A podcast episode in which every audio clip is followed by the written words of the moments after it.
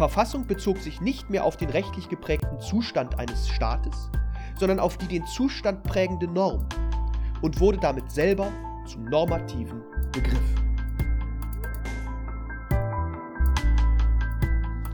Verfassungsgeschichte der Neuzeit. Der Podcast. Folge 2. Einführung Teil 2. Der Begriff der Verfassung. Herzlich willkommen zur zweiten Folge des Versuchs, die Vorlesung Verfassungsgeschichte der Neuzeit in Form eines Podcasts zu präsentieren. Ich habe es bereits in der ersten Folge gesagt, will es hier aber noch einmal wiederholen. Der Podcast wendet sich vornehmlich an Studierende der Universität Göttingen, kann aber auch von jedem und jeder anderen angehört werden, der oder die einen Einblick in diese spannende und zeitlose Thematik erhalten möchte. Der Podcast kann und soll in dieser Form aber weder eine normale Vorlesung noch die Lektüre eines entsprechenden Lehrbuchs ersetzen. Er will aber in diesen seltsamen Zeiten der Corona-Pandemie eine Möglichkeit bieten, sich den Stoff vielleicht auch nebenbei anzueignen. Wo auch immer das sein mag.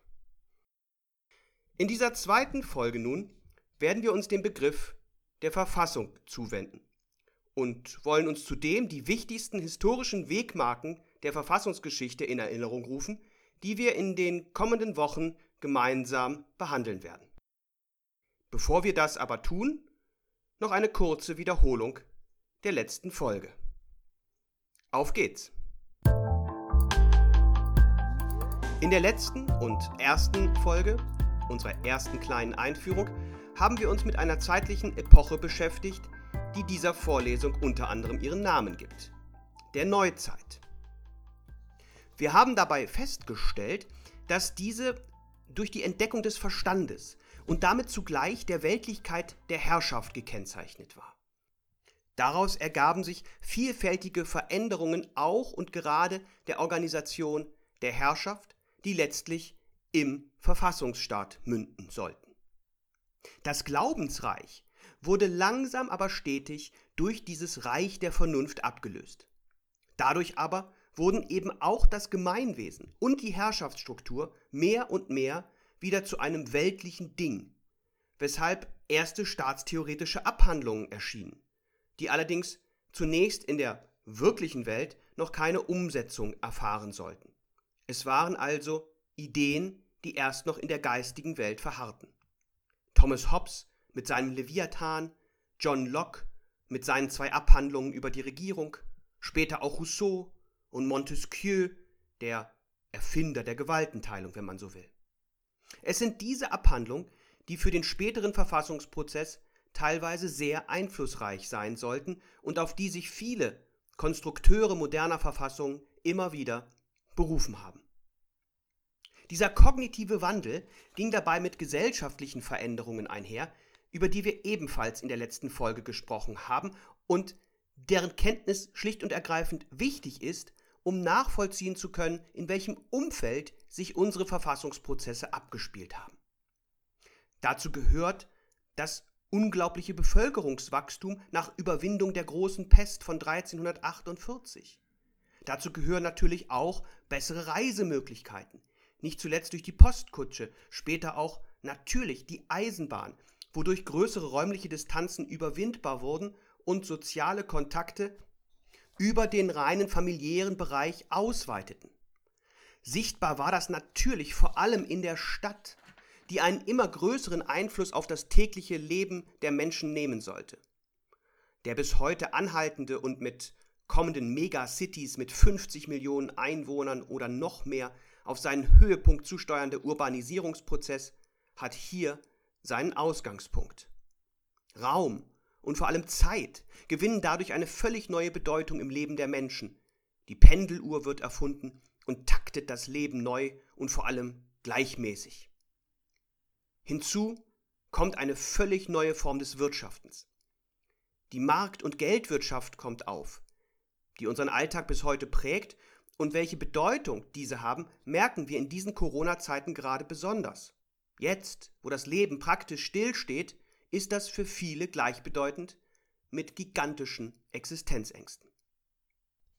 Heute ist es der Staat, der diese sozialen harten Folgen abfedert und mit gigantischen Hilfsprogrammen versucht, die finanziellen Lasten abzufedern. Diese soziale Dimension des Staatshandelns entwickelt sich langsam aber stetig in und ab der Neuzeit. Zu einem modernen, wohlfahrtsstaatlichen Gefüge wird der Staat allerdings erst zum Ende des 19. und zu Beginn des 20. Jahrhunderts. Aus diesen hier wahrlich nur skizzierten Veränderungen entwickelte sich sodann in einem sehr langen Prozess der moderne europäische Staat, wie wir ihn bis heute kennen, und der meiner Ansicht nach durch die folgenden Merkmale gekennzeichnet ist, wobei ich in der letzten Folge darauf hingewiesen habe, dass es sich hierbei um meine eigene, ganz persönliche Staatslegende handelt. Erstens Zentralisierung der Machtverhältnisse, symbolisiert durch den aufkommenden Absolutismus. L'État, c'est moi. Zweitens Säkularisierung bei Konfessionalisierung. Religion spielt also weiterhin eine große Rolle, es ist aber der Staat bzw. der Herrscher, der sich den Primat sichert. Und so ist es bis heute. Aktuell in der Corona-Krise dürfen beispielsweise keine Gottesdienste stattfinden, weil der Staat es entschieden hat. Drittens. Territoriale Abgrenzung und Entpersonalisierung. Das Territorium wird von anderen Territorien abgegrenzt. Der Staat selbst wird zur juristischen Person und vom konkreten Herrscher entkoppelt. Dadurch erst aber wird der berühmte Satz möglich, der König ist tot, es lebe der König. Viertens, Gestaltung durch Gesetzgebung. Der moderne Staat setzt das Recht selbst, er gestaltet das Recht und damit seine Umgebung. Der moderne Staat ist Gesetzgebungsstaat. Diese Gesetzgebung wird fünftens durch eine zentrale Bürokratie in alle Ecken des Landes getragen. Diese einheitliche Verwaltung spielt im Übrigen auch eine große Rolle bei der Herausbildung einer einheitlichen Landessprache und ist der Bereich, mit dem der Einzelne in der Regel am meisten bis heute mit der Staatsgewalt in Kontakt kommt. Sechstens, es werden stehende Heere errichtet, die in landesweit angelegten Kasernen dauerhaft präsent sind. Siebtens, Steuerfinanzierung. Der moderne Staat ist Steuerstaat. Zur Finanzierung seiner vielfältigen Aufgaben reicht das Hausgut des Herrschers nicht mehr aus. So ist es bis heute, auch wenn die Staatsverschuldung, durchaus zu Recht, mittlerweile eine wichtige Rolle spielt. Achtens. Ein Staatsvolk bildet sich erst langsam heraus. Erst mit der Demokratisierung wird es notwendig, das Staatsvolk von anderen Personen abzugrenzen. Dieser moderne Staat ist anfangs allerdings noch kein Verfassungsstaat.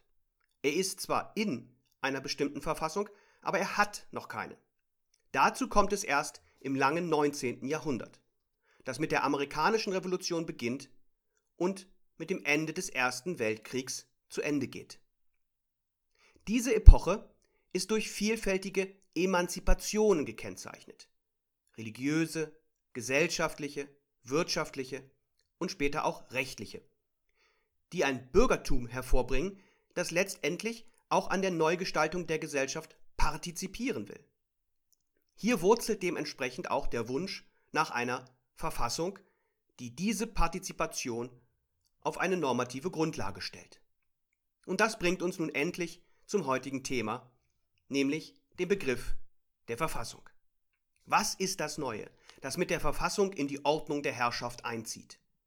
Also, genug der Wiederholung und auf geht's. Heute erscheint uns die Existenz von Verfassungen eine Selbstverständlichkeit. Praktisch jeder Staat hat eine geschriebene Verfassung.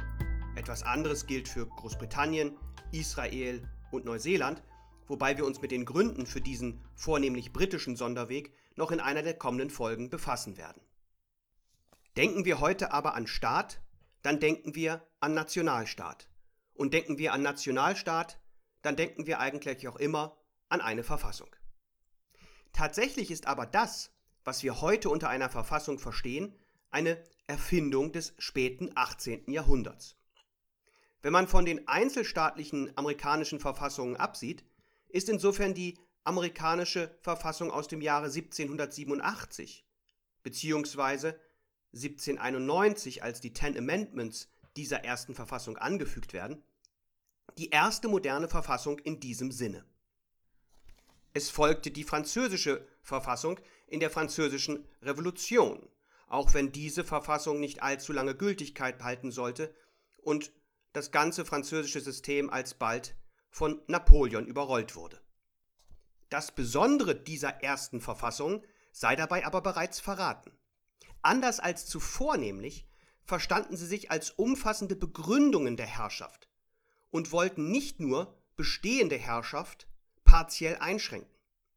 Wir werden darüber gleich etwas ausführlicher sprechen. Dieser Gedanke jedenfalls einer Herrschaftsbegründung durch eine Verfassung war nicht nur neu, er sollte sich in der Folge auch weltweit verbreiten. Allerdings, und wenig überraschend, nicht immer konfliktfrei.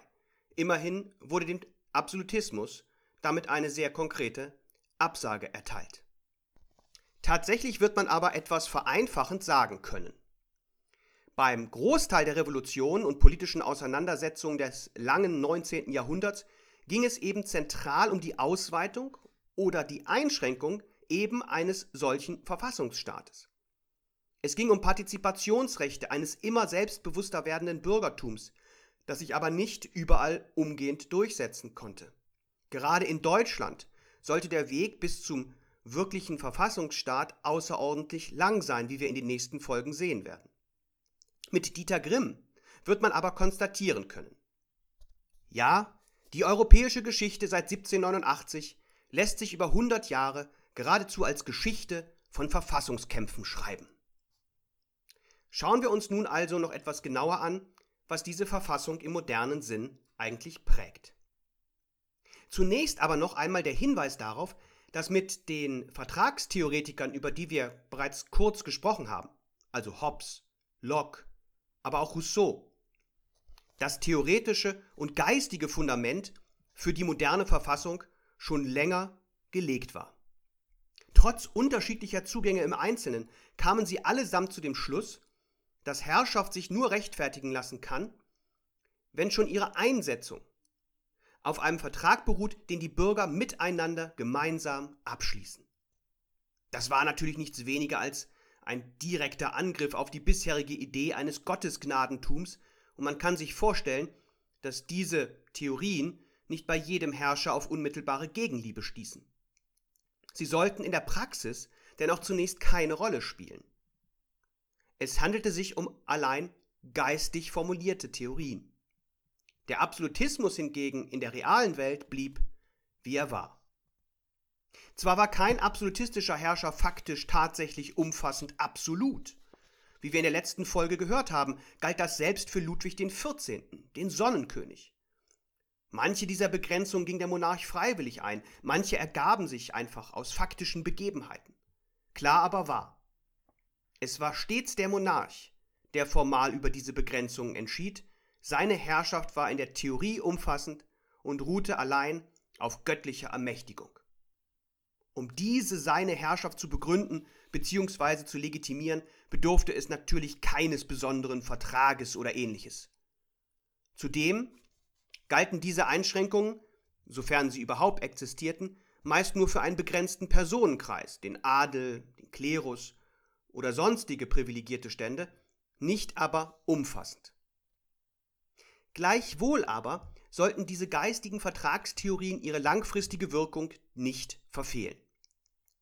Deutlich wird hier der mit der Entdeckung des Verstandes, wir sprachen letzte Folge davon, aufgekommene Versuch, Herrschaft weltlich zu legitimieren. Es ging den Vertragstheoretikern insofern keineswegs immer schon gleich um demokratische Verhältnisse. Keineswegs. Auch absolutistische Herrschaft war rechtfertigbar. Und Thomas Hobbes bildet hier das beste Beispiel. Denn mit seinem Leviathan legitimierte er weltlich nichts anderes als eine Form des Absolutismus. Aber mit der Weltlichkeit wurde die Herrschaftslegitimation eben zunehmend dem rationalen Diskurs unterworfen. Es kamen unterschiedliche Vorstellungen auf, die in einem langen, bisweilen zähen Prozess dann eben auch den Absolutismus ins Wanken und schließlich auch zum Einsturz bringen sollten. Nun aber zurück zum Begriff der Verfassung. Mit der ersten Verfassung in den USA wurde die Theorie gewissermaßen erstmals mit der Praxis versöhnt. Das Neue war dementsprechend nicht die Begrenzung der Herrschaft. Solche vereinzelten Begrenzungen hatte es ja vorher schon gegeben.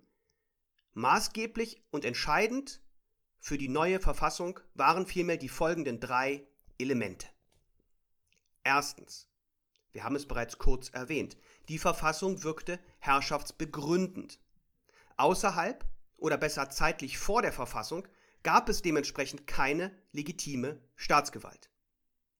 Die Staatsgewalt wird entweder über eine Verfassung bestimmten Institutionen zugewiesen oder sie ist nicht existent. Tertium non datur. Es ist kein von Gott eingesetzter umfassender Herrscher, der durch die Verfassung partiell in seinen Befugnissen, meist sogar noch freiwillig, eingeschränkt wird. Vielmehr wird auch die Person des Herrschers erst mit der Verfassung existent. Was er darf, steht in der Verfassung. Und was er nicht darf, steht auch in der Verfassung. Diese Idee setzte sich schlagartig über Revolutionen in den USA und später, allerdings zunächst einmal nur für wenige Jahre, auch in Frankreich durch. In Deutschland hingegen sollte das monarchische Prinzip noch bis zum Ende des Ersten Weltkriegs prägend bleiben. Dieses monarchische Prinzip aber setzte den Monarchen als bereits vorkonstitutionellen Herrscher voraus. Der Monarch wurde zumindest stillschweigend als der eigentliche Souverän angesehen, die Verfassungen beschränkten dessen bereits zuvor bestehende Macht. Auf der anderen Seite sehen wir bereits Entwicklungen, die zu einem völlig souveränen Monarchen nicht so ganz passen wollen. Denn eine einmal erlassene, nicht selten oktroyierte Verfassung sollte dieser nicht mehr eigenmächtig wieder zurücknehmen können. Nicht zuletzt die berühmte Protestation der Göttinger Sieben hat einen solchen Verfassungskonflikt zum Hintergrund. Ein Konflikt, der für die Göttinger Sieben letztlich sehr viel unangenehmere Folgen hatte als für den damaligen König Ernst August.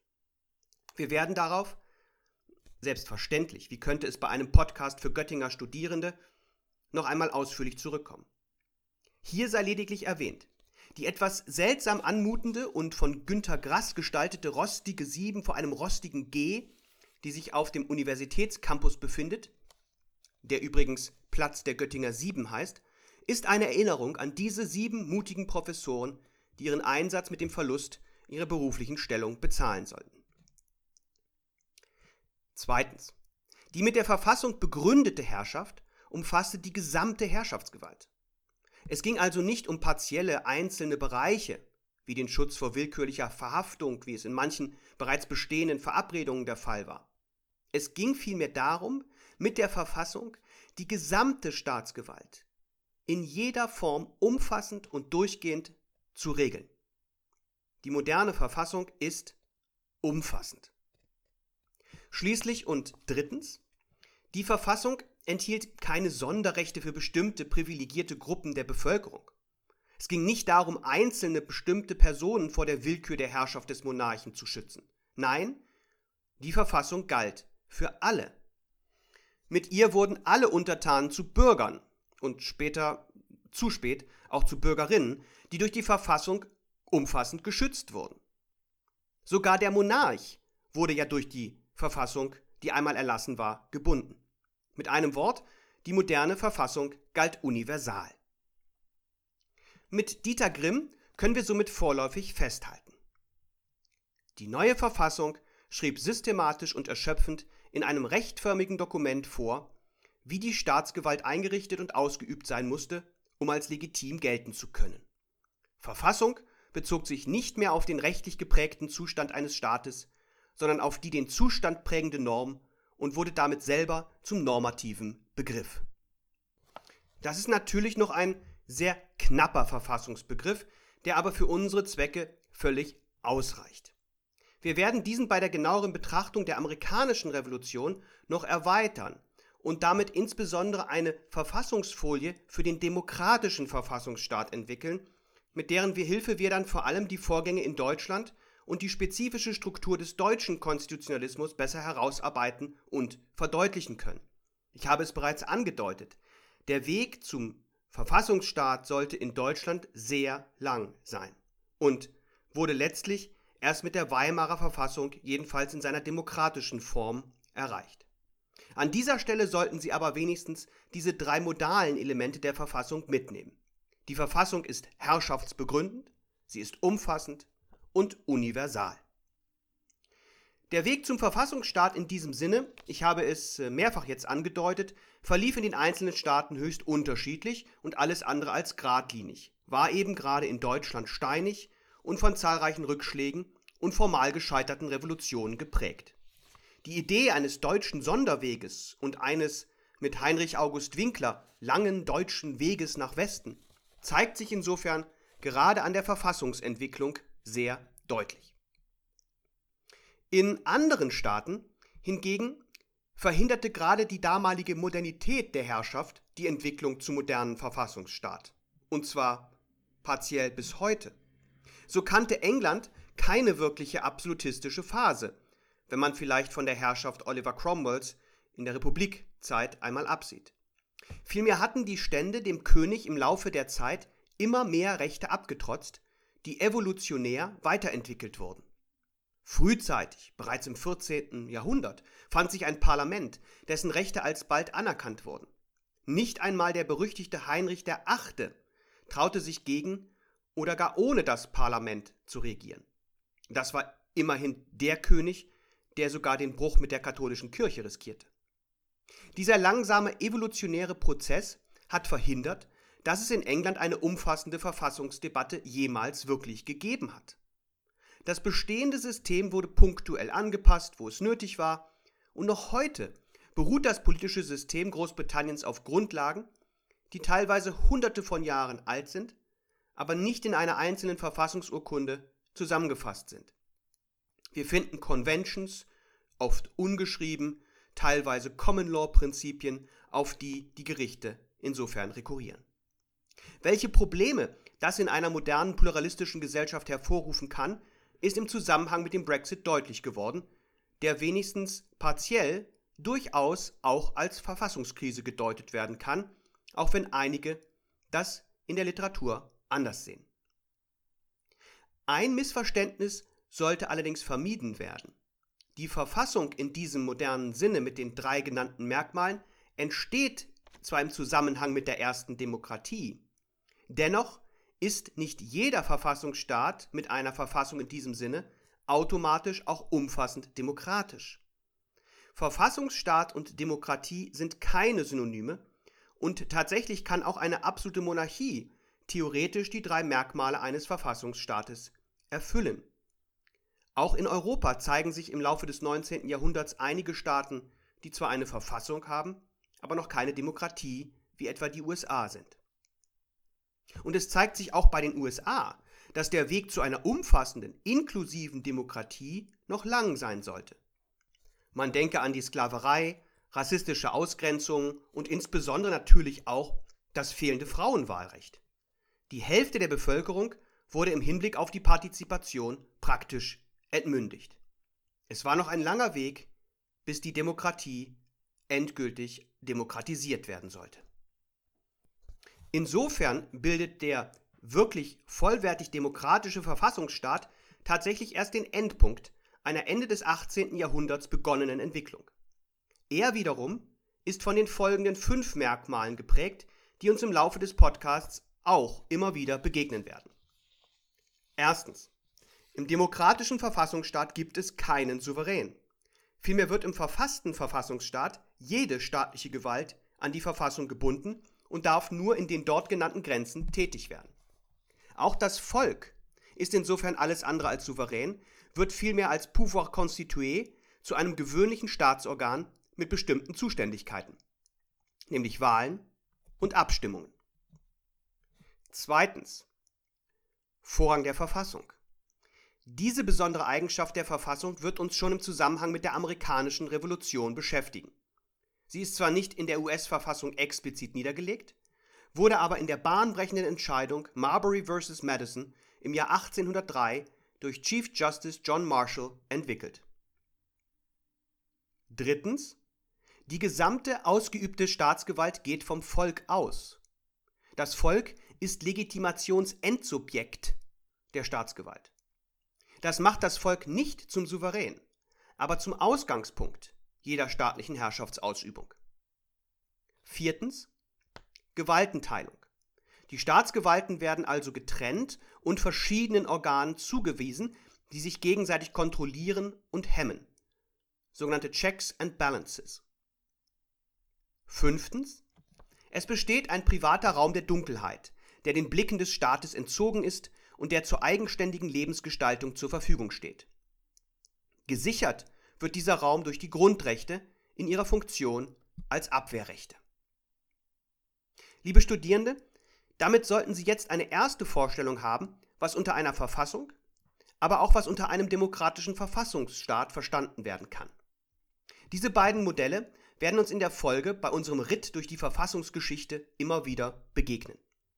Sie werden als Folie dienen, um bestimmte Zustände zu bewerten, einzuordnen und auch zu kritisieren. Damit aber sind wir schon beim zweiten Teil der heutigen Folge, den konkreten Etappen der Verfassungsgeschichte, denen wir uns in den nächsten Wochen widmen wollen. Natürlich, das sei direkt vorangestellt, werden wir nicht alles umfassend behandeln können. Stattdessen werden wir uns auf die historischen Geschehen fokussieren, die aus meiner subjektiven Sicht besonders geeignet erscheinen, die Verfassungsentwicklung der Neuzeit zu skizzieren. Andere mögen vielleicht andere Schwerpunkte setzen. Welchen Wegmarken der Verfassungsgeschichte wollen wir uns also in den weiteren Folgen widmen? Sie seien hier nur knapp skizziert, damit Sie bereits die Möglichkeit haben, sich entsprechend vorzubereiten. Zudem erfahren Sie bereits in verkürzter Form, was das jeweilige Geschehen aus der Perspektive der Verfassungsgeschichte so interessant macht und gegebenenfalls, welche Folgen es für die weitere Entwicklung hatte. Beginnen werden wir also in der nächsten Folge zunächst mit einem Blick auf die amerikanische Revolution, also die Vorgänge um den Abfall der amerikanischen Kolonien vom britischen Mutterland, deren Anfänge meist in die Zeit des Siebenjährigen Krieges verlegt werden, des vielleicht allerersten Weltkrieges überhaupt. Die Kampfhandlungen fanden ja mitnichten nur in Europa, sondern auch und gerade in den nordamerikanischen Kolonien der Franzosen und Briten, aber auch in Indien und weiteren Regionen der Welt statt. Wer die Daten des Siebenjährigen Krieges gerade nicht parat hat, bis zur nächsten Folge ist ja noch genügend Zeit, um sich entsprechend vorzugoogeln. Wir werden sehen, dass die amerikanische Revolution, die schließlich zur Gründung der Vereinigten Staaten von Amerika führte, zwar ein Aufbegehren gegen die nach Ansicht der Siedler übergriffige britische Kolonialverwaltung war, dass es dabei aber der sozioökonomischen Elite geschickt gelang, keine unbedingte Form der Volkssouveränität an deren Stelle zu setzen. Die Entwicklung einer besonderen Form des Limited Government mit Checks and Balances, niedergelegt in einer besonderen Verfassung, hatte insoweit partiell sogar einen antidemokratischen Impetus, der verhindern sollte, dass es nach dem Abfall zu größeren sozioökonomischen Umverteilungen kommt. In diesem Zusammenhang entwickelten die Revolutionäre aber viele Elemente, die auch den demokratischen Verfassungsstaat bis heute prägen. Da ist zum einen die repräsentative Form der Demokratie, die auf einen Vorschlag Alexander Hamiltons zurückging. Heute können wir uns demokratische Ordnungen kaum anders vorstellen, bis zur amerikanischen Verfassung aber kannte man eigentlich nur die unmittelbare athenische Demokratie, weshalb diese Regierungsform gerade für größere Gemeinwesen nicht wirklich in Betracht kam. Die neu gegründeten USA waren zudem der erste Bundesstaat im modernen Sinne, so wie heute etwa Kanada, Indien, Deutschland oder Österreich, der sich vom Staatenbund vor allem dadurch unterschied, dass dem Föderalstaat eigene Staatsqualität zukam. Schließlich wurde die amerikanische Verfassung einige Jahre später, nämlich 1791, noch um einen expliziten Grundrechtskatalog ergänzt. Die Grundrechte wurden dabei bereits als subjektive Rechte angesehen und konnten so nicht zuletzt der Legislativgewalt entgegengehalten werden. Wenig später wurde dann, allerdings durch eine Entscheidung des Supreme Court, Marbury vs. Madison, auch der Vorrang der Verfassung etabliert, der heute zum Kernbestand demokratischer Verfassungsstaaten gehört. In der folgenden Woche wenden wir uns der Französischen Revolution zu, die gesellschaftspolitisch völlig andere Ursachen hatte, als es in Amerika der Fall war. Während dort eine zwar in sozioökonomischer Sicht durchaus geschichtete, gleichwohl in vielerlei Hinsicht bereits bürgerliche Gesellschaft bestand, die vor dem unkontrollierten Zugriff des britischen Mutterlandes, vor allem des britischen Parlaments, geschützt werden sollte, herrschte in Frankreich der absolutistische Monarch Ludwig XVI., aufbauend auf einer strikten Ständegesellschaft. Der dritte Stand machte zwar den Großteil der Bevölkerung aus, hatte formal aber praktisch keinen Einfluss, wie Abbé Sieyès in seiner berühmten Schrift Qu'est-ce que le tiers état später eindrücklich schilderte. In einer zunehmenden Wirtschaftskrise war es daher schließlich dieser dritte Stand, der aufbegehrte und eine völlige Umstrukturierung bestehender Gesellschaftsstrukturen basierend auf der Idee der Volkssouveränität einforderte und letztlich auch durchsetzte. Liberté, Egalité, Fraternité war die Losung. Damit aber entstand hier nicht nur die für die weitere Geschichte so machtvolle Idee der Nation, vielmehr wirkte sich das auch auf die Art der Verfassung, nicht zuletzt die Wirkung der Grundrechte aus. Während die Revolution in den USA mit dem Erlass der Verfassung gewissermaßen abgeschlossen war, die Gesellschaft war ja bereits formal gleich, fing sie in Frankreich mit diesem Zeitpunkt erst richtig an. Jetzt musste ja die Umgestaltung der Gesellschaft erfolgen, die von Ständeprivilegien und sonstigen Ungleichheiten weiterhin durchzogen war. Das sollte letztlich in vielen Bereichen gelingen, führte aber in die Diktatur Napoleons mit den bekannten Folgen. Vor allem aber fokussierten sich die Revolutionäre auf ein starkes Parlament. Eines solchen bedurfte es, wenn die Umgestaltung durch den Erlass von Gesetzen gelingen sollte. Die Grundrechte wurden hier daher eher als Programmsätze denn als subjektive Rechte verstanden. Der Gesetzgeber war aufgerufen, das grundrechtliche Programm der Gleichheit und Freiheit zu verwirklichen, war dabei selbst aber nur bedingt an diese gebunden. Es fehlte dementsprechend in der Verfassungsordnung auch an einer starken Verfassungsgerichtsbarkeit und so ist es bis heute in Frankreich geblieben. Wir schauen dann knapp auf den britischen Sonderfall und die Gründe dafür, warum es dort bis heute keine geschriebene Verfassung gibt. Souverän ist dort weiterhin Queen in Parliament und die Gründe dafür liegen in dem bereits skizzierten evolutionären Weg der Entwicklung des politischen Systems. Ob und inwieweit der Brexit und jetzt auch die Corona-Pandemie Bewegung in diese Frage bringen werden, bleibt abzuwarten. So dann blicken wir erstmals auf die besondere Situation in Deutschland am Ende des 18. Jahrhunderts.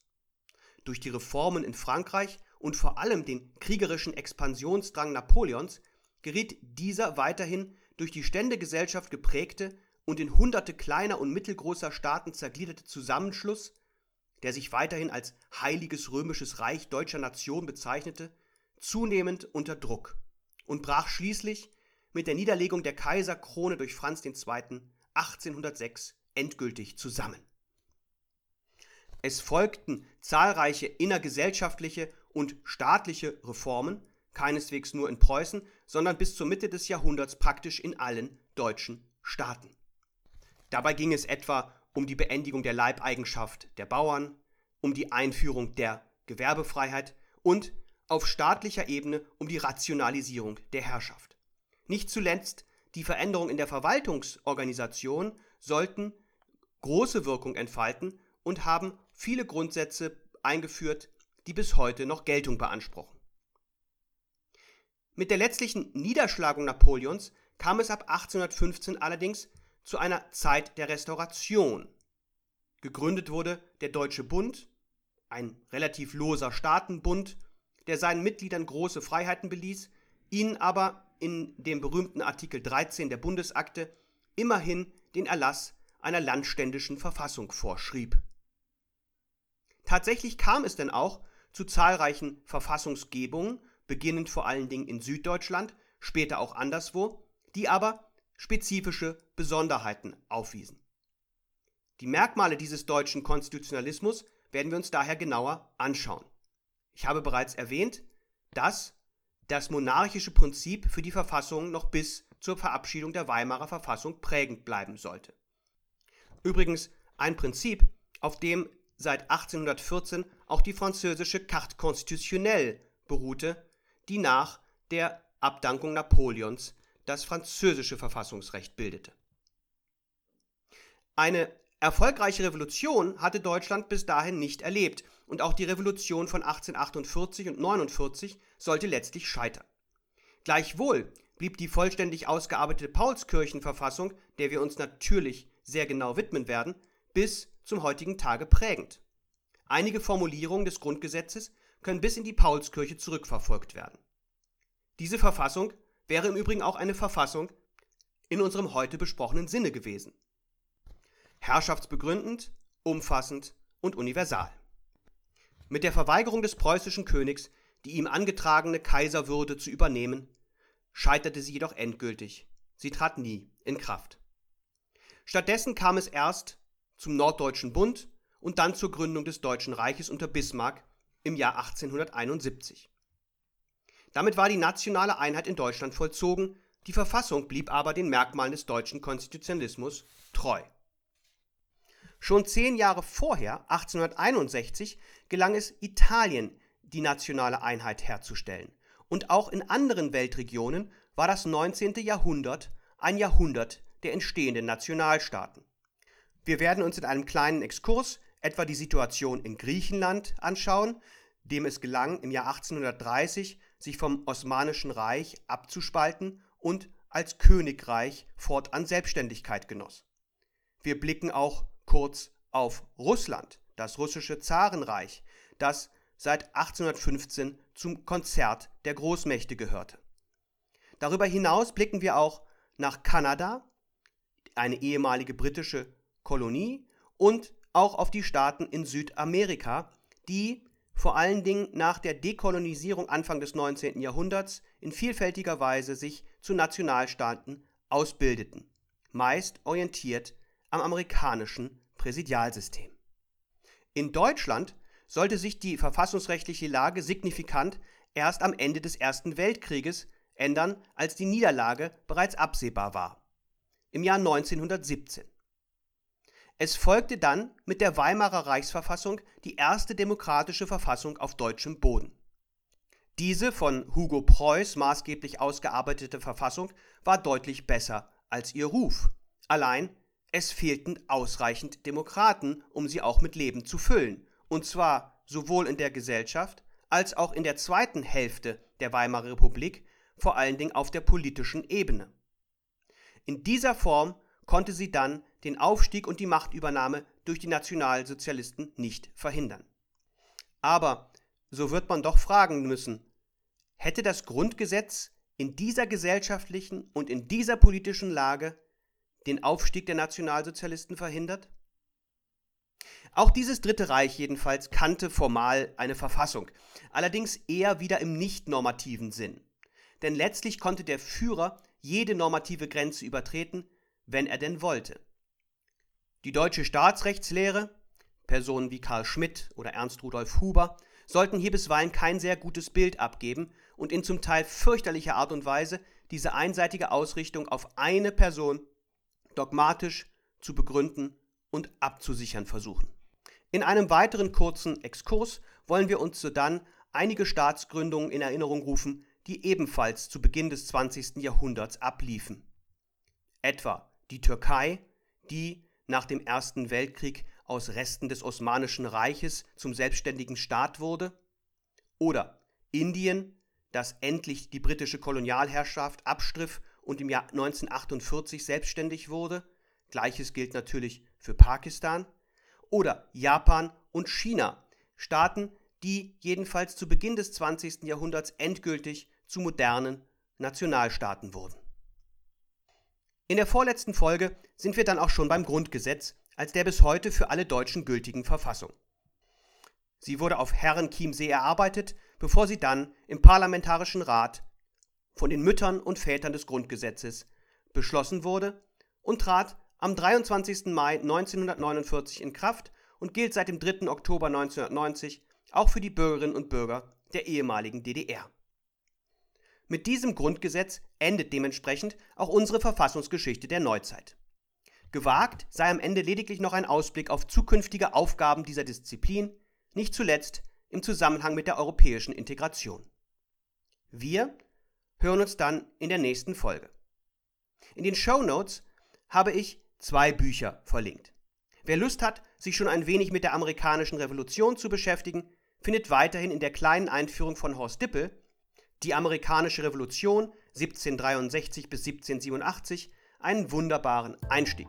Sie ist in der historischen Edition bei Surkamp erschienen. Einen Einblick in die Hintergründe und den Ablauf der Französischen Revolution bietet Hans-Ulrich Thamer, Die Französische Revolution, erschienen bei CH Beck in der CH Beck Wissen-Reihe. Bis dahin gilt wie immer, bleiben Sie gesund.